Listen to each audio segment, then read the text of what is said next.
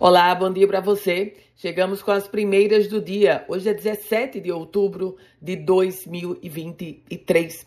Terça-feira eu já começo fazendo um convite para você de que no próximo sábado eu e a doutora Cristiana Antonângelo estaremos ministrando um curso chamado Gestão e Comunicação para Profissionais de Saúde.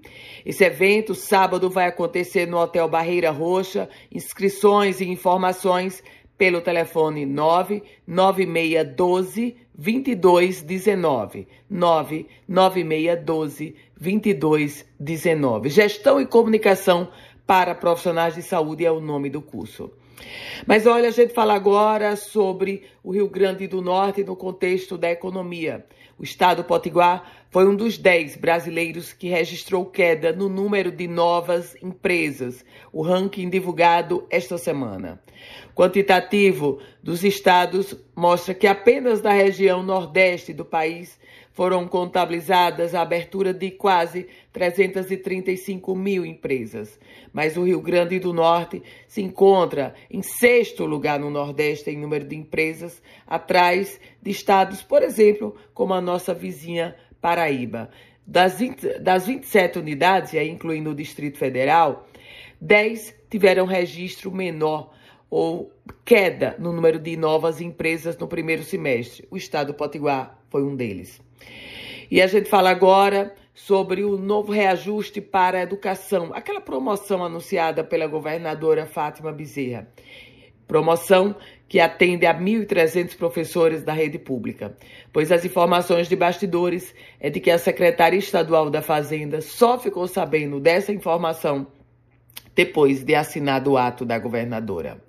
Vai ter leilão, leilão do Detran, quando amanhã 10 horas da manhã, dois leilões online do, realizados pelo Detran e o valor mínimo, a, o lance mínimo é de 100 reais para os lotes.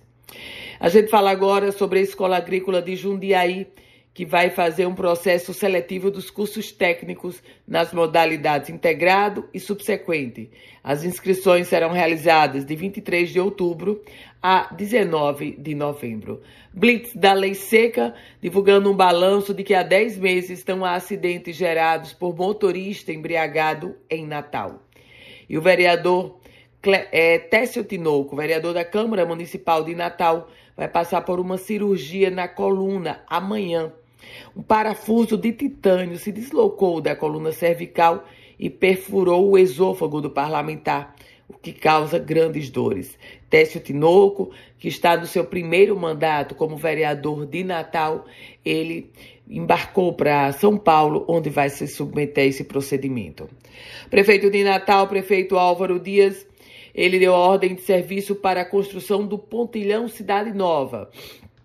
Esse evento que aconteceu ontem na capital Potiguar.